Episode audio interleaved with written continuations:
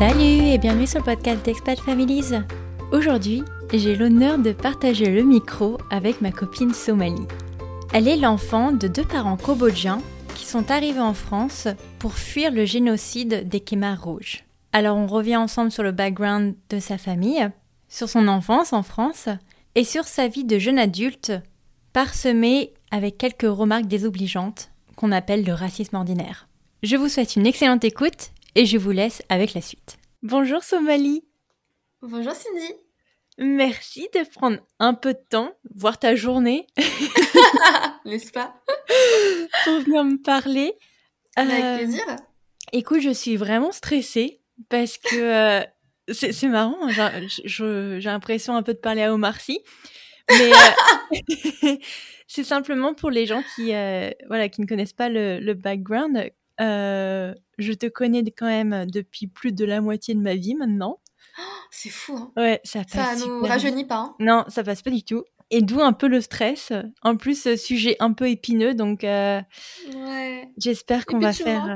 Ouais. Non, mais de toute façon, on dit quitte à s'appeler, autant s'enregistrer. Tu vois. Bah oui. Tant qu'à faire. Alors, euh, pour ceux qui ne te connaissent pas, je vais te demander de te présenter, de nous dire un peu qui tu es, où est-ce que tu habites et de qui est composée ta famille? Oui, alors moi c'est Somalie, comme le pays. Euh, j'ai 31 ans. J'habite en France. Ça démarre je bien. suis pas expat, n'est-ce pas? Bon, tu savais avec moi. Hein. Euh, je suis ostéopathe, euh, mariée et maman depuis peu. Ouais. Voilà. en ce qui concerne ma famille, donc j'ai mon papa, ma maman et mes deux grandes sœurs. Moi, je suis la petite dernière. On est une fratrie que de filles comme toi. et tu es la Benjamine, donc la mieux placée. Exactement. Meilleur rôle, à pas se mentir. la raison pour laquelle, euh, comme tu le dis, en fait, tu n'es pas expatriée, mais tu es enfant d'immigrés en France. Exactement. Et en fait, je trouvais, euh, je trouvais ça très intéressant de te parler, comme d'habitude, parce que, euh, parce qu'en fait, on, on, oublie souvent, et en fait, on en est le parfait exemple, c'est-à-dire qu'on on se connaît quand même depuis le lycée. Et mine de rien, on n'a jamais pris le temps de s'arrêter et de, de, se parler un peu de notre background familial. Et, euh, et dans ton cas, et maintenant qu'on est toutes les deux euh, parents, en fait, on se dit ah tiens, il y a quand même un sacré antécédent derrière. Il y a peut-être une histoire à transmettre. Exactement. Et donc du coup, euh, je me suis dit pourquoi pas, ça pourrait peut-être euh, ouvrir les yeux en fait sur euh, sur d'autres personnes qui ont des, des amis avec des backgrounds culturels différents du leur et que ce serait sympa parfois de leur poser un peu des questions. Ça permettrait de comprendre davantage la personne. Donc, dans ton cas, j'aimerais bien que tu nous expliques un peu ton background familial, savoir un peu d'où sont tes racines. Si tu veux bien démarrer par tes grands-parents, on peut pas faire tout l'arbre généalogique. oui, alors surtout que je ne la connais pas trop trop loin non plus. Euh, alors, comme tu disais, moi, je suis fille d'immigrés cambodgiens. Euh, donc, je suis née en France, par contre. Mhm. Dans les années 70, euh, il y a le génocide des Khmer rouges qui éclate. Mes parents sont assez jeunes. Ils ont, euh, je crois, 11 ou 12 ans, donc ils sont au collège, quoi. Ils sont tout petits. Ouais. Ça leur tombe dessus un peu du jour au lendemain. Euh, donc, mes grands-pères étaient considérés comme des intellectuels, donc ils ont été assassinés par les Khmer rouges, qui sont des communistes radicaux. Je crois que c'est comme ça qu'on dit. Du coup, il restait que mes grands-mères et leurs enfants, euh, qui ont en gros euh, tenté de survivre euh, dans les années qui ont suivi, en, euh, en fuyant, en se cachant dans la forêt, dans la jungle, tout ça.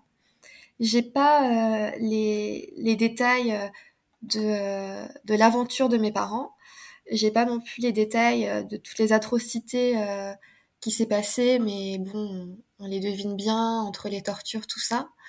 Mes parents m'ont toujours euh, parlé de, de, cette période de leur vie, euh, sans tabou d'ailleurs, même si en grandissant, euh, je remarque qu'ils ont, ils ont rien édulcoré, mais ils ont pas donné les détails, voilà. Tout, tout ce ouais. qu'ils ont pu subir, par exemple, concrètement, mon père nous avait raconté qu'il avait été euh, capturé une fois, euh, lui et son frère, euh, enfant, hein, quand ils étaient cachés dans la forêt, et je crois qu'ils allaient justement essayer de chercher la nourriture. Ils se font capturer par les Khmer rouges. Ils ont été gardés quelques jours, et mon père, en rigolant, en rigolant me disait mais bon, on leur servait à rien, donc bah, ils nous ont relâchés et puis on est rentré revoir mamie, quoi. Ils, ils servaient à rien parce qu'ils étaient trop jeunes? Bah oui, je pense que c'est ça. Après, je sais pas ce qui s'est passé exactement. moi, je me rappelle lui avoir dit, oh là là, mamie, elle a dû avoir peur, tout ça. Elle fait, bah oui, bah oui, hein, mais bon, on a, on a rejoint tout le monde et puis voilà. Je sais, je sais pas comment c'est passé exactement, mais euh, euh, il y a quand même un travail de mémoire euh, quand il, quand il nous dit, voilà, ça s'est passé à l'époque des parents, il n'y a pas plus près comme événement, quoi. Oui. Non, il y a juste la suite. Donc c'est assez particulier. Mm. après, ce qui s'est passé, c'est que le, le but, ça a été de rejoindre les camps de réfugiés en Thaïlande euh, camp de réfugiés qui apparemment était tenu par des Français, par la France, et donc de traverser la frontière. Ça a dû être une aventure assez particulière, mais ils y sont arrivés. Et ça, euh, c'était chouette. Donc ils ont été sauvés un peu comme ça, en traversant les frontières, la frontière, pardon, et en arrivant euh, dans les camps de réfugiés. Mais quand même une sacrée épopée parce que donc ils sont partis avec euh, avec leurs mères respectives, c'est ça? C'est ça, oui, ils se connaissaient pas, euh, ils se sont rencontrés que après. Donc chacun séparément euh, sont partis. bah, ils ont fui, ils ont fui tout simplement. De toute façon, je crois qu'ils ont été chassés des villes, hein, des grandes villes. Oui.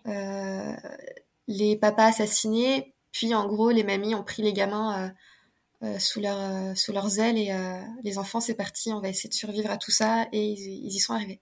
Oui, parce que je crois que c'était la particularité des Kimar, c'est qu'ils c'était soit la peine de mort, soit l'esclavage, enfin, je veux dire, les camps de concentration, entre guillemets. Oui, c'est ça, ils les capturaient, ils les mettaient dans des camps, des camps de rééducation, mais ouais, des camps de concentration en vrai. et là, il y avait énormément de massacres mais franchement, je sais pas comment ils, en sont sortis. Je sais que du coup, mes, euh, mes grands-pères, euh, eux, s'étaient fichus. Ils avaient une très bonne situation. Donc, c'était vraiment dès le début de la guerre. Euh, les Khmer rouges, en gros, ont débarqué dans les maisons. Et ils ont assassiné ce qu'ils pouvaient assassiner, quoi. Donc, ben, le, le, le, papa, celui qui tient la famille, et les mamans et les enfants se sont enfuis comme ils pouvaient. Oui. Voilà. Je crois que le génocide... Je crois que le génocide est les chiffres, c'est 1,7 million, mais sans compter les gens qui sont morts de famine. Exactement. Euh, en fait, on n'a pas les chiffres exacts, mais euh, il y a presque un cinquième, je crois, de la population euh, cambodgienne qui est passée, mais on n'a pas les détails. On n'a pas les détails, parce que je pense qu'ils recensaient pas vraiment les gens qui étaient massacrés, quoi. Ouais. Bon, ça me paraît c'est ça, ça me paraît fou. C'est irréel. Hein. Mais oui, et puis, euh, tu vois, en grandissant ensemble, je pense que tu as, tu as vécu. Euh, enfin, tu avais vu mon grand-père, tu vois, par exemple, et je me dis, mm. mais euh, c'est dingue parce que moi, mon grand-père, c'était quand même une, personne sacrée dans ma famille, alors que de ton côté, je savais pas, tu vois, ce qui leur était arrivé. Ou alors tu me l'avais mentionné, mais j'ai pas. j'ai jamais connu mes, mes grands-pères. Ouais. Jamais connu mes grands-pères et mes grands-mères, je suis pas très proche non plus. Je te parlerai si tu veux. Euh, pas très proche non plus. Hum, mais je sais que cette époque, euh, je me force encore aujourd'hui à y penser ou à l'évoquer parce que c'est tellement irréel. Tu sais, avec l'école, on apprend vachement. Euh, euh, bon, cours d'histoire, là, les guerres, la Seconde Guerre mondiale, tout ça. Mhm. Et il y a un travail de mémoire qui est fait en France, euh, qui est super important d'ailleurs, hein, qui est très très bien fait. Et euh, moi, je me rends compte que c'était encore plus proche de mon époque, dans les années 70, euh, mes parents étaient en plein dedans, quoi. On, pense à nos parents et on se rend compte, mais c'était pas si loin. Et j'ai l'impression que ça n'a pas existé, que c'était un truc dans les livres, tout ça. Mais, mais non, en fait, pas tant que ça. Donc, des fois, je, me force un peu à y repenser. Euh, voilà, mes, mes parents sont des survivants. Vraiment, euh, mes tontons, mes tatas, tout ça. Voilà, on se fait des repas de famille, on rigole, tout ça. Mais ça s'est passé il y a quelques dizaines d'années à peine, euh, il faut, il faut que je m'en rappelle. Euh, il faut que je continue à poser des questions à mes parents euh, qui m'en parlent. Maintenant que je suis grande, grande de moins en moins, mm. avec de moins en moins de tabous, parce que il va falloir que je le fasse, ce travail de mémoire avec mes enfants justement. Oui. Donc tu me disais que tes parents avaient fui en Thaïlande. Mhm. c'est donc du coup c'est là qu'ils se sont rencontrés, c'est ça? Oui, donc, donc là-bas, mes parents, donc ils sont sauvés déjà. tout le monde est sauf. Ils apprennent le français. Mon père devient professeur d'anglais. Ah ça, je l'ai su assez tard, mais il devient professeur d'anglais. Ma mère, elle, elle était dans une, dans une équipe de foot féminin. Trop badass. Non mais j'ai vu des photos avec les chaussettes hautes là qui montent sous les genoux et tout, euh, super sexy. Mais c'est rigolo. Mais je tellement pas ta mère euh, Ah mais tellement pas. Quand on la connaît, alors, l'imaginer comme ça. Mais en plus, tu sais, sur les photos, je la vois, euh, tu sais, les, les photos d'équipe de foot, là, où il y en a mm-hmm. à genoux, il y en a derrière et tout. Et je vois ma mère là, et en fait, il y a qu'un entraîneur, homme, blanc, tu vois, au milieu de toutes ces jeunes femmes cambodgiennes. Et je me dis, c'est trop cool la, la vie qu'ils leur ont donnée, genre voilà, quand on re après la guerre. Donc, ma mère a, fait du foot et elle, euh, elle tenait aussi la bibliothèque locale. Et mes parents se sont rencontrés dans la bibliothèque. Oh. Mon père débarque de la bibliothèque et là, apparemment, c'est le coup de foudre. Alors, on imagine le slow motion, là. Mon père qui débarque. Et, et ta mère avec les chaussettes la bibliothécaire. Ouais, exactement. Genre, euh, bonjour! Je peux vous aider? Donc voilà, apparemment, ils sont très jeunes, hein. Ils ont, ils doivent être ados. Clairement, oui, c'est ça, ils doivent avoir même pas 15 ans à tout casser, quoi. Ouais, franchement, je sais pas exactement, peut-être euh, peut 17, 18. Je sais pas exactement à quel moment ils se rendent compte, mais voilà, il tout amoureux. Même pour mon père, parce que ma mère, elle a envoyé, elle a mis des râteaux à plein de garçons. Hein, Ça m'étonne pas d'elle. Ah, ma mère. Et donc, à, quel moment, tu, tu sais à quel moment ils, ils partent tous euh, en France? Je sais pas quelle année exactement, mais euh, donc il reste quand même quelques années dans les camps de réfugiés. Ok.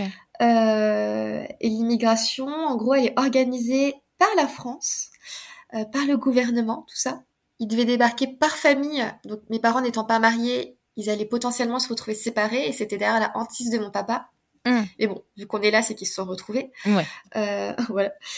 La famille débarque en France, euh, à Lyon. Euh, D'abord à Lyon, donc mes parents se marient. Enfin, oui. ma mère a fait son choix.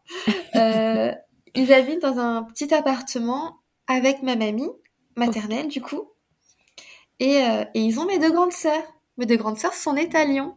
Mais alors attends, avant, comment ça se passe leur intégration? Est-ce qu'ils donc ils parlaient déjà le français? Est-ce qu'ils trouvent un travail? Bah en fait l'intégration elle se passe très bien. Tout était organisé par la France pour que tout se passe bien. Tu vois, c'était très différent de l'immigration aujourd'hui. Euh, donc, euh, ils ont été accueillis, les bras ouverts déjà. Mes parents, ils ont eu accès euh, à des cours pour s'intégrer. Donc, autant des cours de français que des cours euh, à l'école pour, pour apprendre, quoi. ils passent le permis, tous les deux. Tu vois, enfin, c'est super important. Ça mhm. donne accès à plein de choses. ils ont accès au logement, tout ça. Mon père, il a un CAP, euh, je l'ai pas su avant longtemps d'ailleurs. Il a, il a un diplôme, il a un CAP de moniteur d'auto-école. D'accord. Euh, ma mère, je sais pas. je crois qu'elle m'a moins intéressée, mais du coup, je sais pas. Euh, donc l'intégration, voilà, elle est, elle est nickel. Pour le coup, ça se passe ultra bien. Et donc, à quel moment ils arrivent dans cette merveilleuse région qui est l'île de France? Magique. euh, on arrive en Ile-de-France, donc d'abord à Hermont dans le 95, où une petite pipette qui débarque, c'est moi. euh, j'y reste que quelques mois à peine à Hermont parce que mon père accède à la propriété et achète une maison à Évry. et là, merveilleuse ville d'Évry. Ah ouais, Évry. Dans le 91. Ah, on se serait jamais rencontrés sinon. C'est cool n'empêche. Donc on a une jolie maison, hein. franchement, maison, jardin, quatre chambres, euh, deux salles de bain, le jour et la nuit avec la guerre. J'imagine pour lui. Et ah puis, euh, il doit se sentir quand même euh, accompli, tu vois. Bah, ça, ça, mon, mon, père, toute notre enfance, il n'a pas arrêté de nous le répéter encore et encore, la chance qu'on avait, quoi. Hmm. Il, il supportait pas de nous entendre se plaindre. Il voulait qu'on qu'on ait cette gratitude. Tu vois, il me disait, vous savez, vous avez de la chance, vous êtes en France, vous avez un toit, euh, de la nourriture dans vos assiettes, vous allez à l'école, euh, vous plaignez pas s'il vous plaît les filles. C'était beaucoup ça. C'est euh... donc on était assez docile. Mais il a il a eu raison de nous le dire. Donc du coup il avait un CAP de moniteur d'école. Donc du coup il il s'est spécialisé là-dedans ou il a changé de branche? Il a changé. Alors, de ce qu'il m'avait expliqué, c'est qu'une fois le CAP en main, avant de pouvoir devenir monoteur d'auto-école, il devait genre bosser, bosser six mois en tant que chauffeur de taxi, ce qu'il a fait. Et en se rendant compte que, ben, en fait, on a l'argent plus vite dans les mains, ben, il a continué à être chauffeur, chauffeur euh, de taxi, ce qu'il est toujours aujourd'hui. Oui. Voilà. Donc, lui, il avait un travail euh, établi. Et ta mère, du coup, qu'est-ce qu'elle faisait euh? Ma mère, pardon, ma mère était mère au foyer parce qu'elle avait trois enfants dont elle s'occupait pas beaucoup, mais voilà, elle décide de devenir mère au foyer. Non, ce qui est vrai, c'est normal quand on a trois, trois gamins. Elle, bossait avant. je crois qu'elle travaillait chez Flunch. Ok. Euh, mode polyvalent. Euh, mais voilà, trois enfants débarquent. Euh, il fallait qu'un parent reste à la maison. Oui, parce que, donc manifestement, enfin, moi, c'est parce que tu m'en as parlé pendant toutes nos années au lycée, tu vois. Je, savais qu'il y avait. voilà, je, pense d'ailleurs, c'est ce qui nous a unis avec, avec Virginie, c'est vraiment qu'on avait des familles un peu atypiques. Cabossées. Et, et donc, je savais qu'il y avait une sorte de fracture tu vois, donc depuis quand tu penses que c'est arrivé? Est-ce que c'était dès euh, ta tendre euh, enfance en primaire ou est-ce que ça a évolué au fur et à mesure des années ou euh, est-ce que tu penses que ta mère regrettait d'être en France par exemple? Il y avait une amertume? Franchement, on a eu tellement de d'idées, enfin on en a tellement discuté avec mes sœurs, on n'a pas vraiment de de solution. Enfin, on n'a pas trouvé de raison à tout ce qui s'est passé, mais effectivement, en fait, ma mère était toxique. En gros, c'est ça. Hmm. Elle était toxique, elle était violente, euh, autant dans les gestes que dans les mots. Clairement, c'est toute mon enfance. Par contre, de ce que mes grandes sœurs m'ont toujours raconté, c'est qu'en fait, elle n'était pas comme ça avant, apparemment. Euh, elle était euh, normale. maman, voilà, apparemment aimante, les berceuses, tout ça, mais que peut-être euh, quand je suis née, un petit peu après, ou peut-être avant, je sais pas exactement, mais elle a commencé à sombrer et elle est devenue euh, extra violente. Moi, je l'ai toujours connue comme ça. Donc, euh, c'est c'est méchant de ma part, j'en suis consciente, mais du coup, la femme qu'elle a potentiellement été avant ne m'intéresse pas. Hmm. voilà, clairement, moi, j'ai pas encore fini de faire mon petit travail sur moi-même, mais voilà, moi, j'ai toujours connu comme ça, violente, tout ça. C'est toute mon enfance, toute ma vie tu vois, étonnamment, euh, le, pas le souvenir, mais l'émotion que je garde de mon enfance, c'est que j'ai eu une enfance vachement joyeuse. Et hmm. ça, euh, je suis vraiment reconnaissante euh, envers le reste de ma famille parce que je sais que c'est grâce à elle. Clairement. On a été super soudés avec mes sœurs. On a une fratrie assez forte. et mon père, il a eu un rôle à jouer là-dedans. Oui. Mais tu vois, ça, ça a toujours été verbalisé par mes grandes sœurs. Après une crise de ma maman, c'était les filles, quoi qu'il arrive, faut jamais qu'on se lâche, faut jamais qu'on se quitte, euh, faut qu'on tienne le coup. Et euh, du coup, chacune de nous, euh, on s'est protégées les unes les autres, chacune à notre échelle. J'ai beaucoup joué la carte de l'humour. Euh, j'ai ah aussi beaucoup joué. Ah ouais. Alors, si tu savais, beaucoup joué la carte de de l'espièglerie un peu de la petite sœur. Euh, alors on pourrait prendre ça pour de l'arrogance, mais en tout cas, ça a désamorcé pas mal de situations. Euh, mais c'est très bien que vous ayez gardé ce noyau quand même toutes les trois. Enfin, ah, et puis il y a aussi le, rôle de ton père quand même parce que ah ouais. du coup il doit endorser toutes les responsabilités. On parle aujourd'hui du concept de charge mentale chez les femmes. Ah bah, là, ah bah là, je pense que tout, switché hein. c'est ça. Enfin, du coup il donc quoi, il enchaînait le le travail, il gérait toute votre scolarité, les repas, l'intendance de la maison. Exactement. Euh, alors déjà, je me dis, il a eu la chance d'avoir quand même des filles ultra faciles. Hein. On ouais. N'a pas été chiante, pas eu de problème, on était bonne à l'école, donc euh, ça lui a enlevé, je pense, une bonne épine du pied. Mais effectivement, mon père, lui, il travaillait énormément. Je m'en rendais pas compte. Euh, effectivement, quand tu, quand tu le dis, c'était lui qui s'occupait de notre scolarité, il signait nos devoirs, il était là à toutes les réunions parents-prof. Et attends, incroyable. Il vous a offert à toutes les trois euh, une scolarité dans le, dans le privé, du coup Vous êtes toutes les trois allées à Sion? Toutes les trois, on a été à Sion. c'est ouf. Toutes les trois, ouais. Donc il a tout payé, donc il a travaillé comme un fou. Donc en fait, c'est là qu'arrivent nos années euh, collège-lycée. euh, où euh, ton père t'installe dans ce merveilleux complexe qui est Notre-Dame de Sion. Notre mais juste le nom, tu vois. Pour ceux qui ne connaissent pas mais qui l'entendent sonner à l'oreille, c'est une institution privée catholique, euh, une boîte à bac aussi, on peut l'appeler comme ça. Totalement, totalement qui est d'ailleurs donc du coup, comme son nom l'indique, euh, composé à 90% de caucasiens richoux euh, d'Essonne. voilà. Est-ce que tu sais pourquoi ton père t'a foutu là-bas avec tes sœurs? Pour euh, le, stéréotype qu'il en avait euh, de la scolarité dans le privé. Il voulait le meilleur pour ses filles. C'est ça. Donc, dès qu'il a pu, il nous a mises dedans. On a bien sûr fait euh, la primaire euh, dans le public, donc genre à côté de la maison là. Ouais. Et il attendait juste qu'on arrive toutes dans le secondaire. Euh, c'était obligatoire. Moi, j'ai piqué une crise ouais, pour y aller. Ah c'était horrible, crise sur crise. Genre à, 10 ans, tu sais, tu fais des crises. Ça ah fait pitié quand j'y pense. Mais euh, tu la même à 16 ans, donc t'inquiète pas.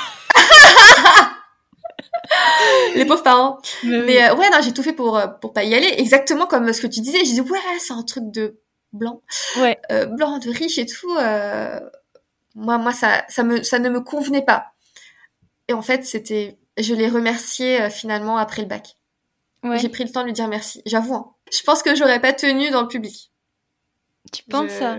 Ouais, parce qu'en fait, tu sais, alors, tu vois, c'est encore grâce au fait que j'étais la petite sœur d'eux qui m'a vachement sauvée. Mais tu vois, ma, ma sœur aînée, elle avait fait partie des élites de l'école. On a six ans d'écart. Quand je suis arrivée en première S, les profs chuchotaient entre eux genre oh, c'est la petite sœur de Sacha. Oh, l'angoisse quoi. La pression. la pression.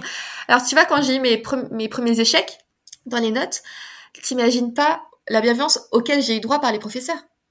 C'était incroyable, même avec mon redoublement. On n'a pas tout su. Bah oui, mais, je le sais. Non mais, attends, j'en étais consciente. Non, mais pour, euh, pour situer, parce que nous, ça nous a terrorisé, je pense, avec, euh, avec Camille Pontillon. Qui, euh, donc, toutes les deux, on arrivait quand même du, voilà, d'un collège public, on arrive dans oui, le privé, vrai, dans ce truc-là. Vrai. Et je vous jure que à chaque fin de trimestre, ils appellent un à un les élèves, ils les assoient à une table, ils leur montrent une, un graphe porté sur un tableau et qui vous disent voilà, ça c'est vos notes, ça c'est la moyenne générale, vous êtes très vous mauvais. Êtes des grosses merdes. Voilà. Merci. Oui, parce que pour, il te Pour les, euh, les conseils de classe, on devait y participer. Ah non, mais c'était une Chaque élève, un par un, devait passer devant les professeurs. Je me souviens, ils étaient en U, en ah U, ah autour de nous. Il y avait les délégués à gauche et à droite. Oui, histoire de, de, de donner un Kleenex. Je pense qu'ils avaient une boîte à côté d'eux qui les attendait. Tiens, Cindy, on a réservé la boîte pour toi. Quoique non, parce qu'avec Camille Ducon-Pontillon qui passait juste avant. Mais... Euh, non, mais la joie, la joie ah, d'être vers la fin dans l'alphabet. Ah ouais. Quoique non, parce que tu vois les hein. visages bouffis qui sortent, tu te dis quand même. Hein. Mais t'as fait pleurer, toi, dans les conseils ah, de mais bien, mais je pense, bah oui. Ah me dire, ah, seconde et première, j'ai pris très cher. oh, ma pauvre! Ah ouais. Et la deuxième, la deuxième première, on n'en parle pas, hein, parce que du oh coup, c'est le bouquet final. Euh... Ah ouais.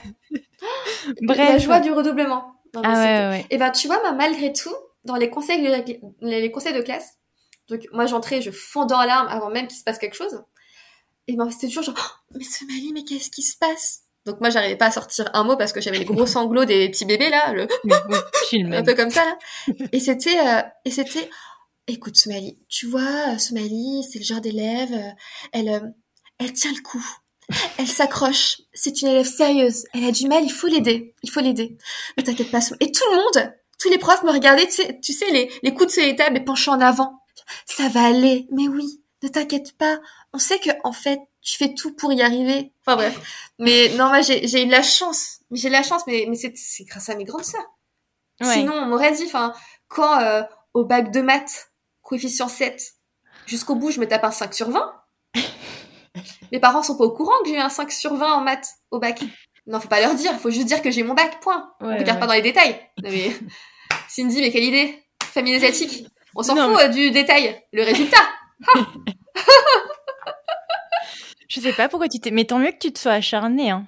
non, en vrai, je me suis pas acharnée. J'ai des facilités, tu le sais. Ouais. Euh, mais en fait, on, on m'a entourée de bienveillance. Hmm. C'est ça qui m'a aidée. Est-ce que tout se passe bien euh, quand tu es entourée de 90% de de richou caucasien.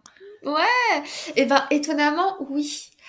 Euh, je pense parce que j'étais asiatique. Tu vois, on, fait pas encore partie des communautés où les gens euh, sont méchants avec nous, quoi. On est stigmatisé, soit, mais on est bien stigmatisé. Tu vois, j'évoquais le racisme positif. Donc, on est intégré, on est chouette, on est des bons élèves. Donc déjà avec les profs, tout se passe bien. On est, on est intégré avec tout le monde, avec cette boule de de, de, blanc. Hein. C'est, un œuf au mmh. plat, en fait. Hein. Euh. Mais les trois petits jaunes au milieu, et puis voilà, on est entouré de blanc.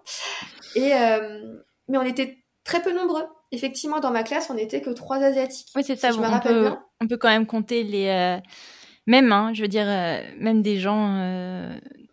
D'autres, d'autres cultures, on peut clairement les compter sur les doigts de la main. Oui, les Noirs, les Maghrébins, etc. Je crois que c'est ça qu'on dit. Ouais. Mais, mais effectivement, et tu vois, par exemple, c'est peut-être un et peut-être que je me trompe un peu, mais euh, tu vois, dans les trois Asiatiques euh, euh, qu'on était au collège, deux sur trois étaient catholiques. Donc ils allaient au cours de catéchisme, moi j'étais la seule bouddhiste. Donc en fait, vraiment, cette culture de, de l'Asie, etc., elle, elle transpirait pas de nous, quoi. Ouais.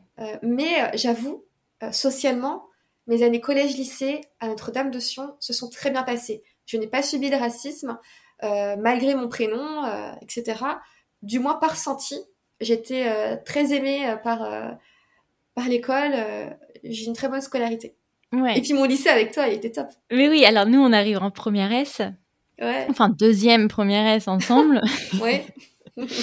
mais, mais moi, par exemple, tu vois, je peux me faire un mea culpa parce que je sors quand même d'une famille droite plus plus qui s'en fout complètement des, des autres cultures et bien entendu que voilà, par manque de, euh, par ignorance, je t'en sortais quand même des belles, tu vois. Et en fait, je me rends compte maintenant que j'habite aux États-Unis, je me dis, il y a des choses que je vais sortir à ce moment que j'aurais pas mais dû. Quelle idée mais Clairement. Mais justement, je crois que c'est toi, une des premières personnes qui, qui m'a sorti des âneries à longueur de journée. Mais non, mais parce que, euh, donc en fait, on s'était créé un noyau avec, euh, avec Virginie qui était malgache. Ouais. Enfin, ouais, euro malgache. et française. Ouais. Ouais. Et euh, donc j'étais là, en plus blonde. je, ouais. crois qu'il m'aura vu dans mes pires années capillaires. Voilà. Oh, magique. Et, euh, et on allait souvent à Paris. D'ailleurs, on prenait notre RERD pour aller à Paris 13. Ouais. Et je te sortais souvent. Pourquoi le 13e, bah, d'ailleurs? Je sais pas. Euh, et donc du coup, je te sortais souvent, bah, lui, est-ce que tu le connais? Lui, est-ce que tu le connais? Genre, ah oui. je, je pensais que c'était rigolo. Et lui, sa famille. Ouais. Et, euh, et tu te rappelles ce que je répondais? Bah non, je te connais bah, pas. rien. Ouais. non, tu ricanais, tu vois, genre. Ouais, enfin, euh, c'était. Euh, je me, je me rappelle, tu vois, à l'époque, ça, ça m'irritait, mais je comprenais pas. Tu vois, je, je comprenais même pas pourquoi ça m'irritait. Parce que, parce que t'es pas méchante. Tu vois, t'étais, t'étais ma meilleure copine à l'époque avec Virginie. Enfin voilà, on était un peu le, le trio fort. Je disais, mais pourquoi elle me dit ça? C'était un peu ça. Mais, euh, mais tu vois, on passait vite à autre chose. C'était juste, euh, en fait, tu m'embêtais. Voilà, j'étais irritée, juste le côté, tu m'embêtes. C'est comme si tu, tu me tapais sur l'épaule avec ton doigt et tu faisais, eh, eh, eh, eh. Ce que je faisais aussi d'ailleurs. Ouais, grave. Et Ce que je faisais aussi quand tu dormais en cours. Et, eh, Ce qui ne m'empêchait pas de dormir. Mais en fait, voilà, je, tu m'agaçais, mais je me disais pas que c'était raciste. Tu vois? Le racisme, c'est pas forcément la haine de tu n'as pas de haine envers les Asiatiques, ni euh, n'importe quelle communauté, mais en fait, c'est stigmatiser une communauté. Et c'est ce que tu faisais. Je suis bridée, donc tous les bridés qu'on euh, croisait, forcément, euh, on se connaît. C'était pas méchant, mais c'était d'une maladresse folle. et c'est pour ça qu'aujourd'hui, que j'ai quand même 15 ans de plus et que j'ai changé un peu de voilà mon entourage, on va dire ça comme ça.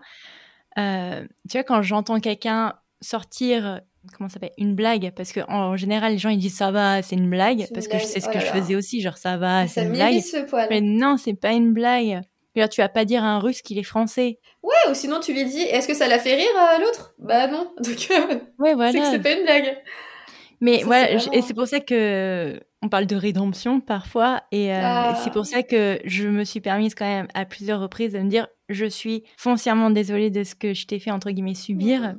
C'était de l'ignorance. Hein. J'avais 15-16 ans, mais je trouve que c'est important, voilà, de, tu vois, tu vois, on pense aux enfants qui ont été des euh, harceleurs quand ils sont petits. Je, trouve que c'est important, même quand c'est 15 ans plus tard, de toujours aller s'excuser auprès des autres, tu vois. Tellement exactement. C'est prendre son courage à deux mains, c'est toujours assez délicat. De le faire, mais chapeau bas à ceux qui le font. Donc franchement, moi Cindy, bah, toutes les fois où tu t'es excusée, j'ai toujours été assez impressionnée et j'ai toujours dit vraiment, franchement, merci quoi.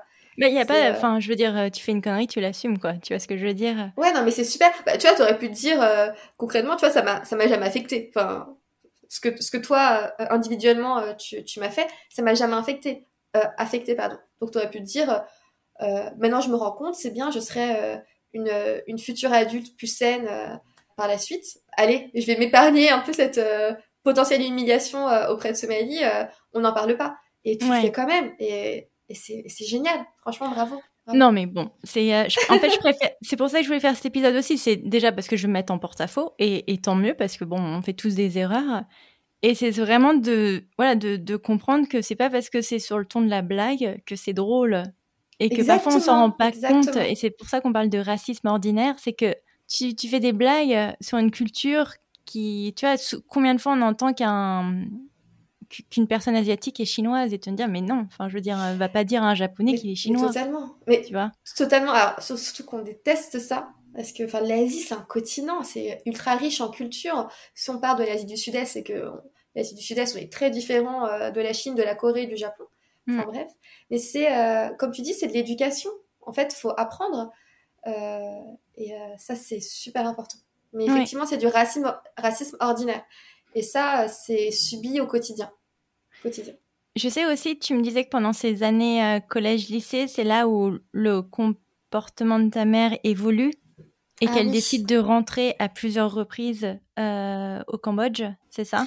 Exactement. alors, il me semble que c'était pour mon entrée en cinquième.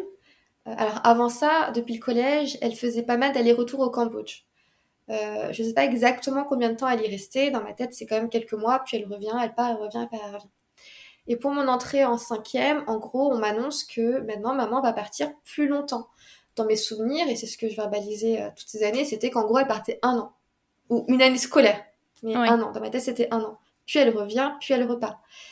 Et donc voilà, elle a acheté son appartement là-bas, elle vit là-bas. Et euh, j'ai vécu vraiment le reste de mon adolescence euh, avec une mère présente une fois sur deux. Ouais, voilà. Sans oui. Mais du coup, tu lui en as voulu euh, de quitter officiellement le foyer ou c'était vraiment oh, non, c'était un soulagement ouais. C'était un soulagement. Moi, je j'appréhendais quand mon père m'annonçait la date de son retour. Mmh. D'ailleurs, tu sais que pour mon redoublement, pour en parler, ça a été un argument que j'avais fait avec ma prof principale, Madame Farchi. Euh, de lui dire euh, voilà, l'une des raisons de plus, c'est que l'an prochain, je suis en terminale. J'ai plein de, de, de, problèmes dans, dans, mon niveau scolaire. Clairement, euh, c'est dur de tenir. Et ma mère revient. Je ne peux pas mm. passer mon année du bac dans ces conditions. je préfère repartir sur des bonnes bases, sur des, des, cours, des matières et tout que je connais. Voilà, je vais apprendre à remaîtriser tout ça dans ces conditions familiales qui sont extrêmes. Et donc, c'est arrivé, hein, voilà, j'ai redoublé, ma mère était là. Était là et, et euh, ça m'a quand même aidé. Mais tu vois, les, les, les crises, euh, c'est débarquer dans ma chambre, euh, en ouvrant la porte, elle a volé, elle a fait un trou dans le mur d'ailleurs en faisant ça. Et s'acharner sur nous parce qu'on avait fait tomber le, le, bouchon du stylo par terre. C'est. C'était fou. Ouais. Ah ouais, c'était fou. Ouais, donc soulagement qu'elle soit. Donc quand est-ce qu'elle repart bah, ça pour, de bon, pour de bon Alors du coup, c'est en terminale? Pour de bon, pour de bon. C'est plus vers la vingtaine, je pense, euh, parce qu'en fait, euh, je suis en médecine et mon père m'annonce qu'ils vont divorcer. Alors là, libération. Donc tu démarres les études supérieures euh, dans un schéma plus sain. Plus sain, ouais, c'est Et tu pars dans cette magnifique ville de Tours. Ah, voilà. ce qui était absolument pas prévu. médecine. Bah ouais. Bah oui, c'était pas prévu du tout, du tout. Euh, étourdie comme je suis, j'avais pas très bien fait mes vœux sur euh, admission post-bac. Tu te rappelles? J'avais oublié de valider mes vœux.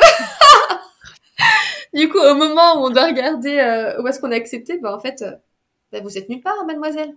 Ah Du coup, je vais où à la rentrée? Bah... Bah, bah, non mais c'était n'importe quoi. Mais euh, ouais, du coup, en panique, je m'inscris sur les listes d'attente et en fait, je dois partir en province. Voilà, donc je pars un peu du jour au lendemain. Je pars à Tours pour faire médecine euh, avec un niveau de motivation que tu connais, mm-hmm. euh, parce que je voulais pas plus faire médecine que ça. C'était un peu la voie royale. la voie normale. Je devais passer par médecine, même si de base j'avais une prédisposition aux sciences et encore plus à la santé. Ça, c'est un fait. J'aimais ça. Mais je savais pas exactement ce que je voulais faire, mais du coup, médecine, c'était assez général. Donc, je suis partie. Et bah, bien sûr, hein, quand on n'est pas motivé dans un concours, les chances de réussite, elles sont pas tip top. Donc, euh, je me euh, casse la figure.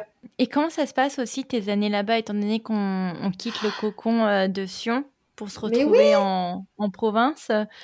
Alors là, tu vois, on parlait de racisme tout à l'heure. Eh ben, c'est vraiment dans mes années sup que j'y ai été confrontée. Tout de suite, cette discrimination, on me l'a fait ressentir ouvertement. encore plus dans une ville, ville étudiante. Donc, j'étais une Erasmus et rien d'autre. voilà, c'est euh, spontanément, euh, on parle en anglais. Euh, spontanément, c'est la chinoise. Spontanément. Alors, du coup, évité encore plus de dire que j'étais de Paris pour pas me stigmatiser davantage. Mais c'était ça, c'était pas très agréable. les premières remarques dans la rue, tu vois, les Nihao, les Ching Chong, tout ça. C'est là. Je les ai plus subis là qu'à Notre-Dame de Sion. C'est fou, hein. Comme quoi, je sais pas, il y avait peut-être une meilleure éducation des gens à Sion. Mais euh, là, c'est là. Là, je suis confrontée au monde euh, pseudo-adulte, parce que bon, on était ados à l'époque, mais là, ça a été euh, infernal. Et puis, tu connais le sang chaud que j'ai. Ah, là, c'était embrouille sur embrouille. Hein. Je me laissais pas faire. Hein. Donc, la, la Somalie extra vulgaire, en plus du combo harcèlement de rue, parce que je deviens une jeune femme aussi, en même temps. Mm. Alors là, ça loupe pas. Hein. Et le, le, le racisme plus l'harcèlement sexuel, il existe. La petite asiatique, disons-le clairement. Hein. Ouais. Euh, est-ce que voilà, euh, elles sont serrées, elles sont machin, elles se sont, euh, elles sont toutes faibles, toutes un peu comme ça, mais pas du tout. Tu vois, j'ai pas envie de me faire prendre plus par un black qu'une autre. C'était ça. Et, et, et puis tu sais les réflexions qui sont maladroites aussi. Tu vois, elles sont pas méchantes, mais maladroites du genre, oh, je suis jamais sortie avec une asiate. C'est comme ça, on était un jean à essayer une catégorie, tu vois? C'est, incroyable. Et en fait, on dirait à cette époque, on a l'impression que c'est normal. Ou tu vois, mm. j'ai des réflexions de mes copines aussi, euh, que euh, des, réflexions auxquelles euh, je n'arrivais pas euh, à réagir parce que je savais, voilà, à cette époque, on ne disait pas encore le mot racisme ordinaire, mais c'était des trucs du genre, forcément des copines caucasiennes. franchement, pour une asiate, t'es jolie. Pour une asiate, je suis jolie. Ben oui, je, je suis encore une catégorie. Tu vois c'est euh, mais toi franchement oui pour la tête t'es belle et puis moi tout ce que je retenais c'est qu'on me disait que j'étais jolie donc euh, ouais cool merci. Genre euh, ouais super. Mais mais mais pourquoi en tant qu'asiate et puis forcément on leur trouve des excuses ben c'est vrai en fait.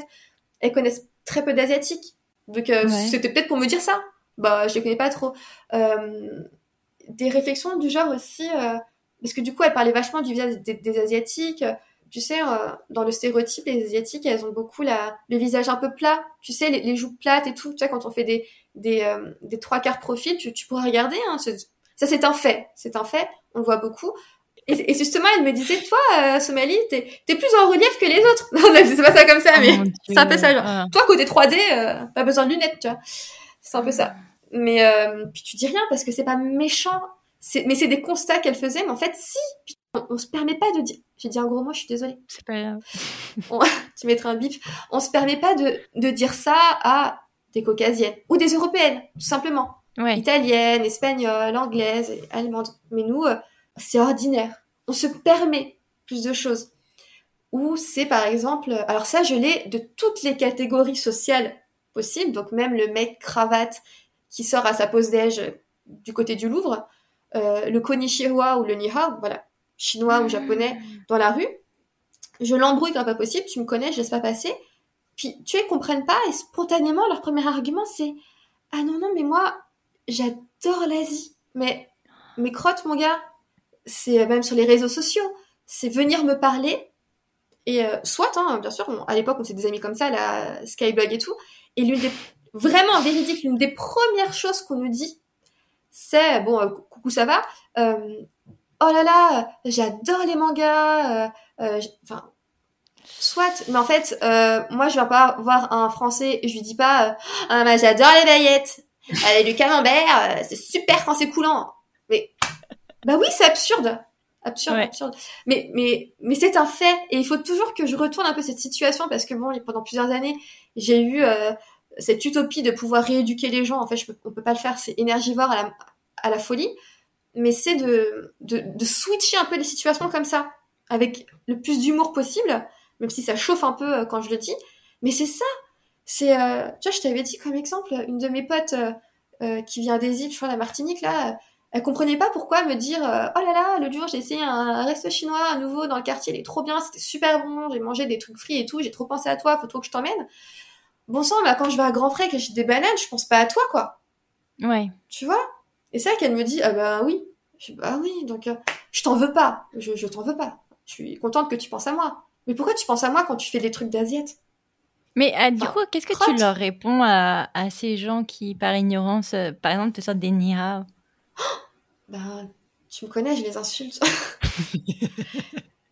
bah, bah, oui, je, le, le, bah, tu vois, il y a, y a, quelques semaines, j'en ai eu un à la gare. En plus, j'étais en retard, donc tu sais, j'arrive un peu en courant là, à la gare. J'entends un ni hao. tout ça, j'ai fait oh toi, ta, oh, toi ta gueule au, milieu, au milieu de la gare. Et là, il, il, comprend pas. Et là, je sors de mes gongs et je lui fais une, leçon de vie. Euh, Mais en plus, je... voilà. Enfin, je t'imagine tellement parce que tu sais, t'as, je sais que t'as toujours ce mouvement de bras quand t'es énervé. En plus, je l'ai eu là. Oh putain, ta gueule. Alors toi, tu vas l'apprendre. Et euh, non, bah, à un moment, oh, je crois que le, le, ce qui me choque le plus, c'est quand j'ai des nihao et tout, par justement des euh, d'autres communautés, genre des maghrébins ou des noirs. Euh, Et là, je les regarde et je leur dis, donc le ta gueule sort, mais spontanément, je, je leur dis, parce qu'ils font mine de pas comprendre, je leur dis, non mais les gars, le premier Babtou qui se ramène et qui vous sort un salam, un salam alaikum, c'est comme ça qu'on dit, je crois. C'est ça. Mais vous, vous lui tombez dessus. Vous lui tombez dessus. Ça passe super mal. Alors pourquoi ça passerait avec moi? Mm. Pourquoi ça passerait avec un asiatique? Un peu de respect, les gars, quoi. Si c'est vraiment parce que oh, vous, vous me trouvez sympathique, vous voyez que vous vous dites ah là là, elle vient vraiment d'Asie, on va faire connaissance. Non, là c'est pour vous moquer. Mm. Ça c'est c'est un Irak pas du tout sympathique. Donc me sortez pas juste derrière. J'aime l'Asie. Euh, ouais ouais, moi, moi j'adore manger le couscous, mais je vous sors pas un salam alaikum parce que je te je te vois marcher dans la rue. Tu vois? Et ça, c'est du racisme ordinaire qu'on subit à la volée et, euh, et c'est assez fatigant. Mais oui, mais il faut que tu continues parce que euh, je crois que c'est Myriam qui habite aux États-Unis mhm. qui me disait qu'elle aussi, elle subissait du, euh, du racisme, oh, mais qu'elle se sentait d'obligation d'éduquer les gens parce qu'ils s'en rendent pas compte. Ça qui est dingue, c'est que. Et regarde-moi, tu vois.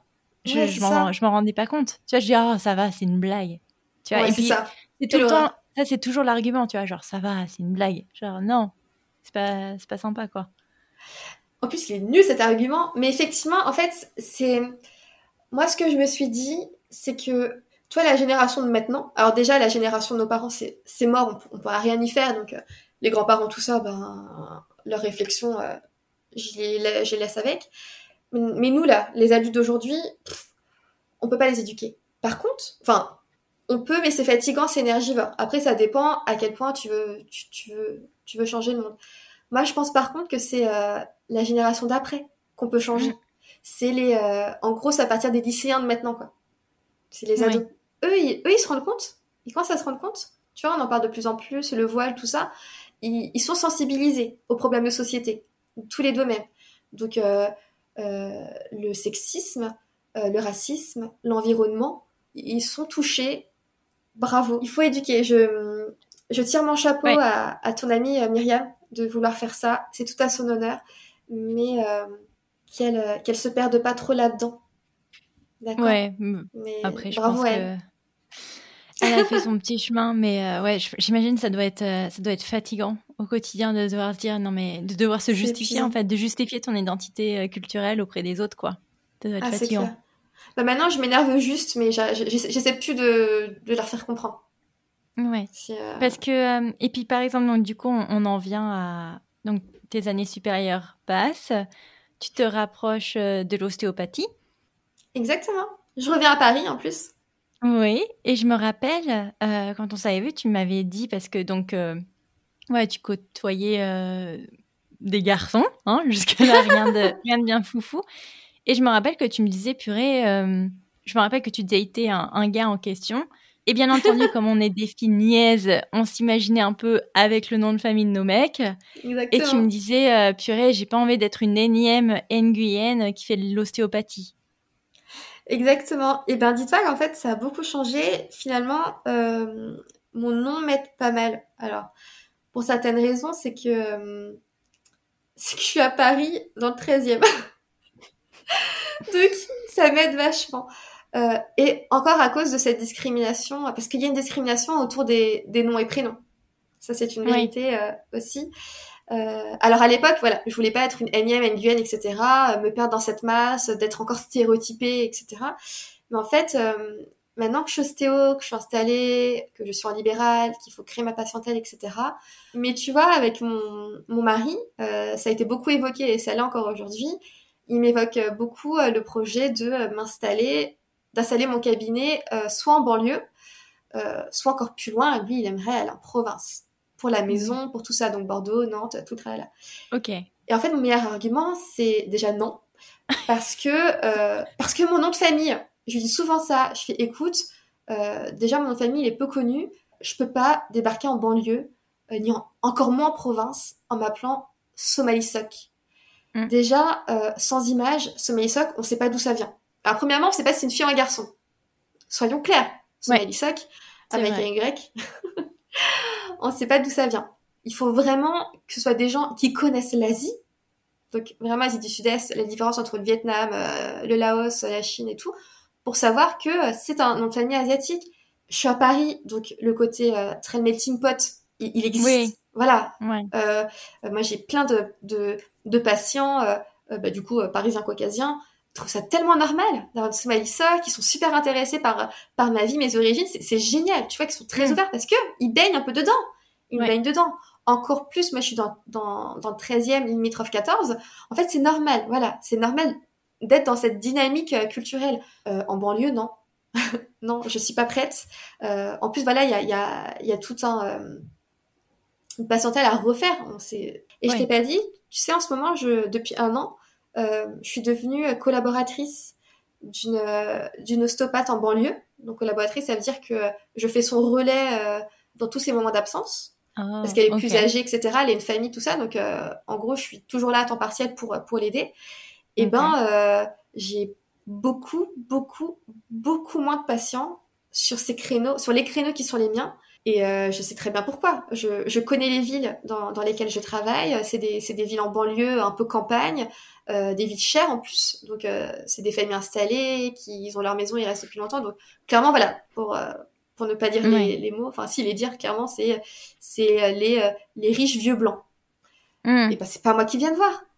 Tout ce qu'ils voient sur sur la plateforme de rendez-vous, c'est le rendez-vous sera assuré par mon assistante Somalie Sock. Il y a même pas de madame déjà. Mais les, les, banlieues, je pense, c'est différent. Et puis Tours, ça reste quand même une petite ville. Je pense que quand même des villes comme Lyon, Nantes, Bordeaux, Marseille, tu vois, je pense qu'il y a, c'est quand même un peu plus grand. Oui, alors on, en a parlé aussi euh, parce que par exemple, on a, il a beaucoup zioté sur Bordeaux, qui est une grande ville. Moi, j'étais un peu moyen quand même d'y aller parce que déjà il y a une école de sto là-bas, donc je serais pas forcément la meilleure bienvenue. Hmm. Euh, oui, parce qu'il y a un peu une guéguerre avec les écoles, donc euh, bon, c'est un peu squatter le terrain euh, de nouveaux ostéos de d'autres écoles. De un, de deux, je garde un peu le fait que je suis asiatique. De trois, Paris. Je sais que les, les Bordelais, ils en ont ras-le-bol de voir débarquer euh, les Parisiens euh, chez eux. On a fait exposer l'immobilier. Eux-mêmes ont plus les moyens de s'acheter des maisons là-bas. Je lui dis, quitte à aller en province, mieux vaut pas qu'on débarque avec notre pain au chocolat, alors qu'ils sont avec leur chocolatine. Non mais enfin, tu vois non, et puis dans tous les cas, moi, égoïstement, ça m'arrange que tu restes sur Paris. c'est quand même hein. beaucoup plus simple pour se voir. Non, et puis je relayerai aussi ton, ton site internet. Au cas où les gens qui nous écoutent, qui habitent à Paris, veulent suivre une séance d'ostéopathie, comme ça, quand je te vois, tu arrêtes de me toucher le corps. Mais tellement, c'est fou, hein, ce réflexe de, ah toujours dans les mains. Je te, alors, que les gens euh, se rassurent, je ne tripotais pas Cindy. Mais je suis très tactile. Ouais, quoique. Mais je suis très tactile. La main sur la cuisse, la main sur la, sur le bras, l'épaule, enfin, la main dans le dos, enfin, toujours. Mais je crois que c'est devenu à cause de l'ostéopathie, hein. Bah oui, en fait, je, en fait, tout passe par les mains. C'est ma façon de m'exprimer et, euh, et de, ressentir des choses. Donc, mais je crois que tu m'expliquais que ça te permettait aussi de, de comprendre un peu l'énergie dans laquelle était la personne, non? Totalement, totalement. Et c'est très puissant d'ailleurs, le, la, la, somato chez un patient. ça, c'est mm. encore un autre sujet. J'ai hâte que tu me retouches. oh là là, si tu savais. Oh, je vais taper du poignet là. Mm. Aujourd'hui, du coup, tu es euh, sans transition aucune. Aujourd'hui, du coup, tu es, euh, tu es une maman d'un petit bébé eurasien. Ouais. Comment tu perçois un peu son, son éducation euh, Alors déjà, il est cambodgien. Il est franco-italien-vietnamien. Ah, de par son papa. Mélange. Ah, sacré mélange, sacré mélange. Il a des yeux très ronds d'ailleurs. Le bébé. Le papa aussi. Mais, Mais en fait, déjà, je sens que la culture asiatique, elle ne viendra que de moi parce que euh, ils n'ont pas du tout baigné euh, dans leur culture vietnamienne euh, du côté du papa parce que ils ont... mon mari a perdu son papa, donc c'est le papa qui était vietnamien, mm. quand il avait que 6 ans. Oh. Voilà. Donc ils ont vraiment baigné dans le dans la francophonie comme quoi, euh, donc je, sens que ça va venir de moi, beaucoup de, de mon côté. Euh, par exemple, son papy, donc mon papa, euh, il appellera pas papy ou grand-père, il va l'appeler euh, Lokta. C'est grand-père en cambodgien tout simplement. Ouais. il a un prénom cambodgien, mon fils. Euh, c'est son, c'est mon papa qui l'a trouvé. Euh, en tout cas, c'était très important pour moi qu'il ait un prénom cambodgien. Et j'étais d'ailleurs complètement ouverte au fait qu'il ait aussi un prénom vietnamien, mais mon mari, je sais pas, il avait peut-être la flemme, du coup, il en a jamais donné hein. Et euh, mon papa l'appelle toujours d'ailleurs par son prénom cambodgien quand il parle de lui. Euh, et j'adore ça. Il fait ah, envoie-moi des photos de Kemamoni, Kemamoni. Et c'est vraiment super. Moi, j'adore ça. Tu vois, j'ai un prénom cambodgien. On n'a pas du tout de prénom français. Ouais. Mes parents n'ont pas essayé de nous franchiser euh, euh pour nous intégrer. Et euh, j'étais très bien intégrée malgré tout. Donc, mais euh, j'aimerais euh, lui apprendre euh, déjà l'histoire du pays, l'emmener au Cambodge, ce petit garçon, lui parler cambodgien autant que je peux. J'ai déjà prévenu mes parents, je veux qu'ils qu'il leur parlent cambodgien. Mais attends, c'est vrai que je t'ai jamais demandé, mais tu le parles le cambodgien? Je dis quelques mots en vrac. Et, d'ailleurs, c'est un souci parce que tu sais, en fait, comme ma mère est partie au Cambodge, donc déjà, j'ai pas pu baigner dans la langue cambodgienne par ma mère. Et mon père me parlait du coup beaucoup français. Euh, au point où je me rappelle quand il a commencé à me parler français. C'est que ça m'avait interpellé déjà en primaire. Genre, ah, mon père me parle mm. français maintenant.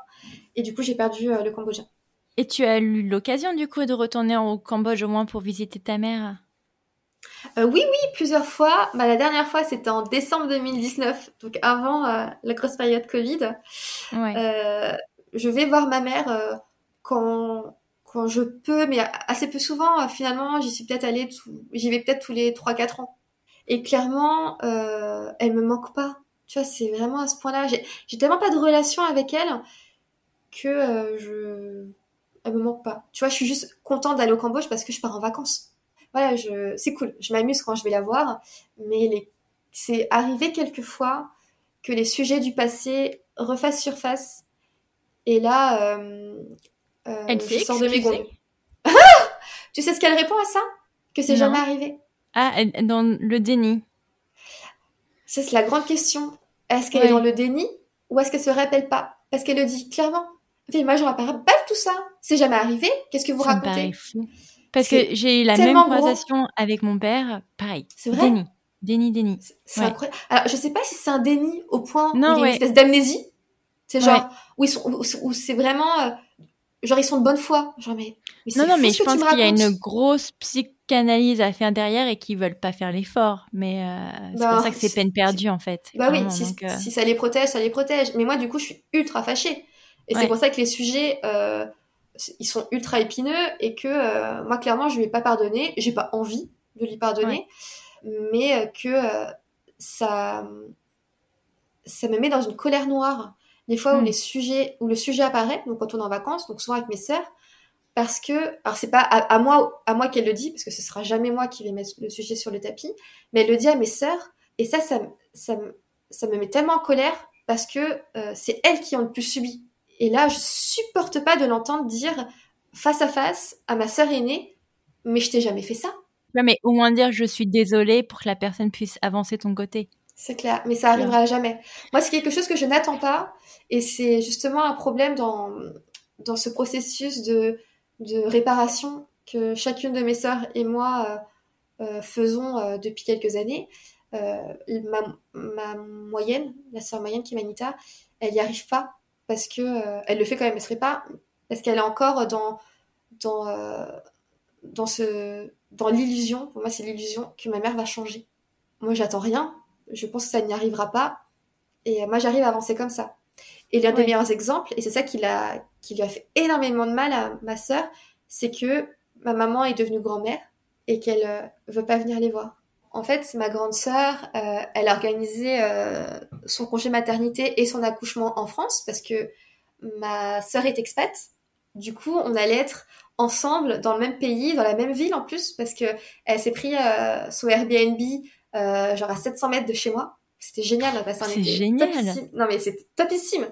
On, s'est vu tout l'été, quoi. Enfin, bref. En gros, on était ensemble et euh, ma grande sœur, elle s'est, euh, pendant des mois et des mois, euh, elle s'est fait une charge mentale pour organiser la venue de ma mère en France. En gros, elle lui a mâché le travail comme jamais on mâche le travail de quelqu'un. Elle s'est organisée des dates, du logement, des billets, de tout, tout, tout, tout, tout pour maman. Tu donnes ton feu vert, tu débarques ici et tu rencontres tes petits-enfants, tu nous vois nous, on est content de te voir, euh, fais un effort quoi, crotte. Mm. Et euh, bon, le meilleur argument de ma mère, c'était le Covid, du coup ça on pouvait pas... C'est un peu dur d'aller à l'encontre de ça, c'est normal d'avoir peur. Euh, même si je lui disais, euh, tu sais, euh, ils ont quand même vu mon bébé malgré le Covid et j'avais instauré des règles. Tu vois, moi je suis dans le domaine de la santé. les mesures sanitaires que j'impose au cabinet, et je les impose aussi à l'extérieur pour rester cohérente. Oui. je vois pas mes amis, etc. Même quand j'ai vu des copines dans une pièce fermée, il y avait quand même une fenêtre, on a gardé nos masques. Moi, je rassurais maman, ce sera quelque chose qu'on va faire. En plus, euh, voilà, tu vas rester à la maison, enfin bref. Tu vois, on a tout son truc. Donc, son argument, c'était le Covid. Et après, franchement, quand je l'ai entendu sortir, alors véridique, oui, et puis mes fleurs. Pardon. Et là, moi, j'ai pas cherché midi à 14h. Je lui ai dit, ouais, non, c'est bon, j'ai compris. C'est genre, tais-toi. Tais-toi. Oui, mais ma fille, t'es fâchée, mais tu comprends pas. Si, si, j'ai compris. Et moi, je suis passée à autre chose. Ma sœur, mon autre sœur, elle a fondu en larmes. On, a dû l'appeler tout. On, était trois à l'appeler. Il y, avait ma, ma sœur aînée et ma cousine qui est comme, ma, comme notre sœur à s'appeler en visio tout ensemble pour la consoler. Et, elle était là, euh, je comprends pas, je pensais vraiment que euh, c'est ça qui allait euh, la, la, pousser à changer, à, à se dire, voilà, enfin là, elle verra tout le monde au même endroit, enfin voilà, on lui mâche le travail et jusqu'au bout, elle veut pas se bouger le cul. Et moi, je lui mm. disais, mais t'as vraiment cru qu'elle allait changer? Ça va t'aider peut-être cet événement. Donc voilà, ma mère, moi, je, je, reste cordiale avec elle parce que j'ai envie d'être une adulte gentille. Mais tu vois, euh, tant qu'elle ne me demande pas de nouvelles de mon fils, en fait, je lui envoie zéro photo, zéro vidéo. Elle voit jamais mon gamin. Mais elle a jamais demandé, en plus. Oui, c'est ça. Est-ce qu'il va bien, Isaiah? Non, non, non. Enfin, Et puis, je te trouve quand même toujours gentil de... Voilà, après, ça dépend de la gravité, de couper les ponts ou pas, mais... Euh, je, je reste cordiale. J'ai du respect pour elle, j'ai du respect en tant, en tant qu'être humain. Tu vois, ça, ça va vraiment jusque-là. On se voit au Cambodge, c'est cool. Franchement, c'est cool. On est en vacances et tout. Je débarque, salut maman et tout. Ah c'est un petit barbecue et tout. Mais je, moi, je prends pas de ses nouvelles non plus. Je m'en fous mm. qu'elle aille bien, qu'elle aille pas bien. De toute façon, elle va pas bien. Elle va me le dire. Moi, j'ai pas d'énergie à perdre. Tu vois? Encore plus maintenant que je construis ma, ma vie de maman, ma vie de femme. Je dois encore me réparer aussi. À cause de tout ce passif.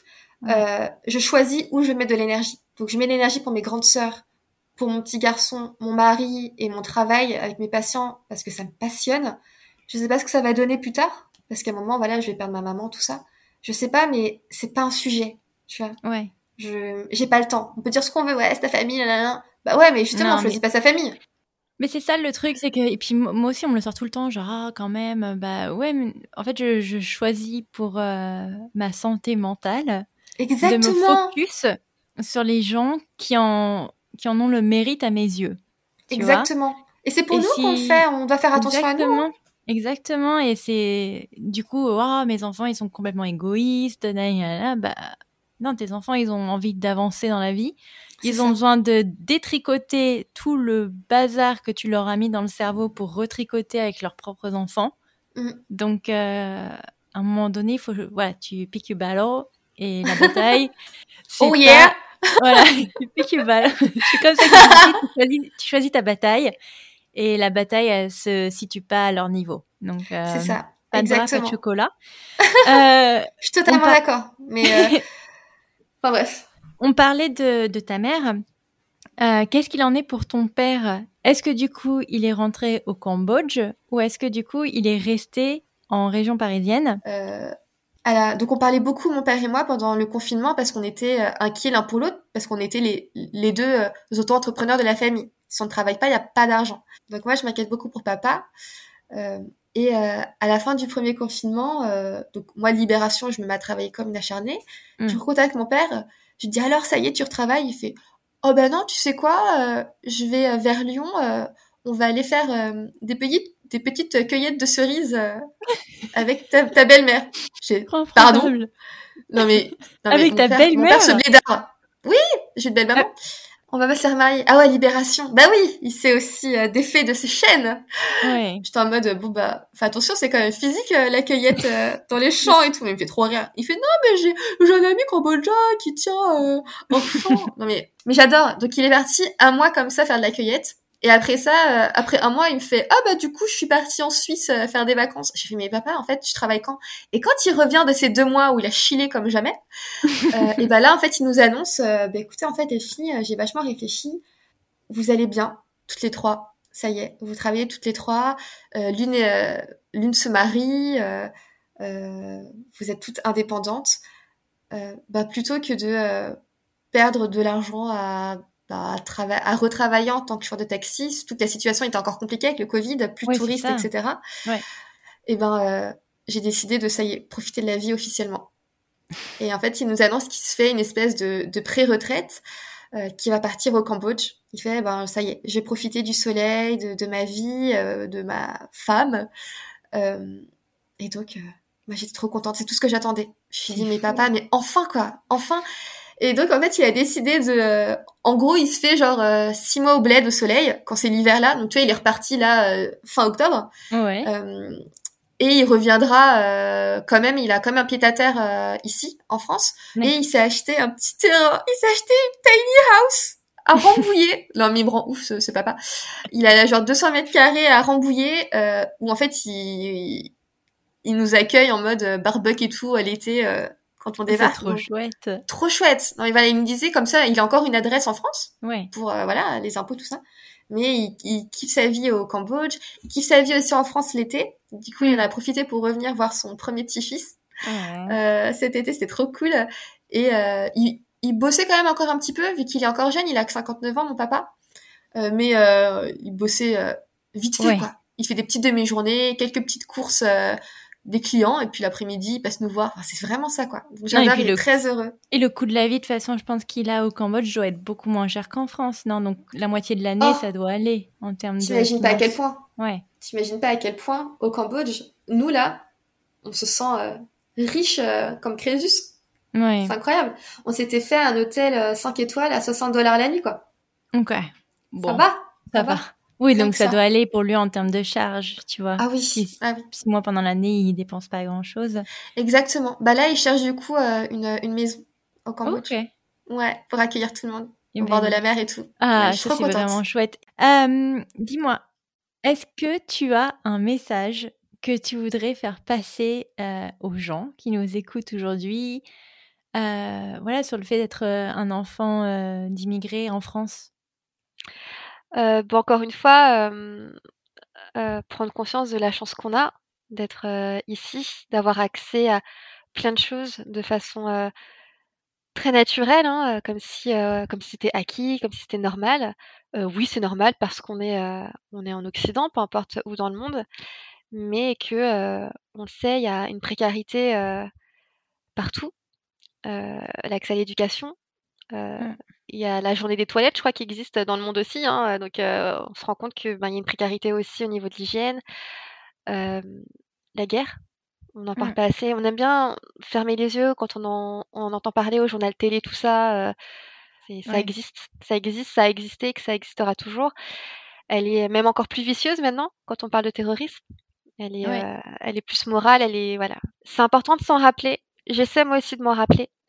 C'est pour ça que quand, que quand les gens, même tu vois, avec les présidentielles, là, on parle beaucoup de l'immigration et on n'est pas content, on n'est pas content avec Zemmour, etc. Bah, je me dis, mais si ça n'avait pas existé, je serais où, moi? Ouais. Et mes parents, ils seraient ouf.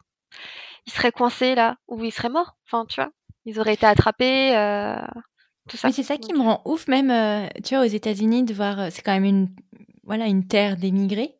Mmh et tu te dis, je trouve ça dingue quand les gens votent contre l'immigration, de te dire, mais mais quelle hypocrisie bah, En fait, je pense que c'est des gens qui sont qui sont pas assez éduqués. En, dans l'histoire, tout ça, je veux dire, hein, euh, qui, qui, oublient, qui, oublient c'est quoi l'histoire de leur pays. Ouais. Et, euh, et ça, c'est dommage. Enfin bref, ça c'est une parenthèse. Ouais. je sais plus ce que je disais. Euh... Mais ouais, voilà. Super. Et euh, du coup, à titre personnel, qu'est-ce qu'on peut te souhaiter, toi, pour la suite? Un truc très asiatique. Me souhaiter beaucoup d'argent. je sais qu'on on se souhaite pas beaucoup en France, mais euh, quand je dis ça, c'est beaucoup de prospérité dans ma vie professionnelle déjà, qui me passionne, passionne, passionne. Je suis tombée dans ce métier complètement par hasard et euh, merci le hasard. Mmh. Euh, de garder la tête droite quand même, d'essayer de transmettre de belles choses à mes enfants et de pas reproduire un schéma familial assez toxique. Ça, c'est un but auquel j'essaie de me tenir depuis de longues, longues années. Ouais, te mets pas trop de pression non plus dessus, hein, juste euh, pour ton information. Ouais, bah franchement, je, je le fais. J'essaie d'être extrêmement bienveillante avec moi. Je fais les choses à mon échelle, euh, avec mes moyens. Pour l'instant, je suis assez fière de moi et je, je sais que je vais y arriver. À mon rythme. Comme je dis à beaucoup de mes patients, on avance à son rythme. Et me souhaiter de te revoir vite aussi. Oui, c'est ce que j'allais conclure. Tu me voles les mots de la bouche. Mais, oh là là Les copines, on n'est pas copines bah, franchement, on s'est connus dans le meilleur et le pire. Le pire surtout capillairement parlant. Ah mais euh, tellement, tellement. Oh là là. Mais en tout cas, moi, je te remercie à titre euh, individuel de voilà de oh. d'être venu partager ton histoire avec moi sur, euh, sur, ce podcast. Et avec puis tu me manques Merci beaucoup. Merci de t'intéresser à ça. Bah oui, mais j'espère vraiment te voilà te revoir bientôt et te squeezer dans mes gros bras. Ah, tellement. Tu me manques vraiment, vraiment. Et tu sais que tes deux petits bouts de chou, la Pierre et Alice, ils sont toujours sur mon frigo. Ah oui voilà. Non, bah écoute, merci beaucoup. Et puis, bah, merci à toi, je vraiment. une, une, bonne, une bonne journée, du coup. Toi aussi. Voilà pour cet épisode. J'espère qu'il vous aura plu. N'hésitez pas à le partager autour de vous ou de nous laisser un commentaire et une évaluation sur votre plateforme préférée. Nous, on vous souhaite une excellente semaine et on vous retrouve dans deux semaines pour un prochain épisode. Ciao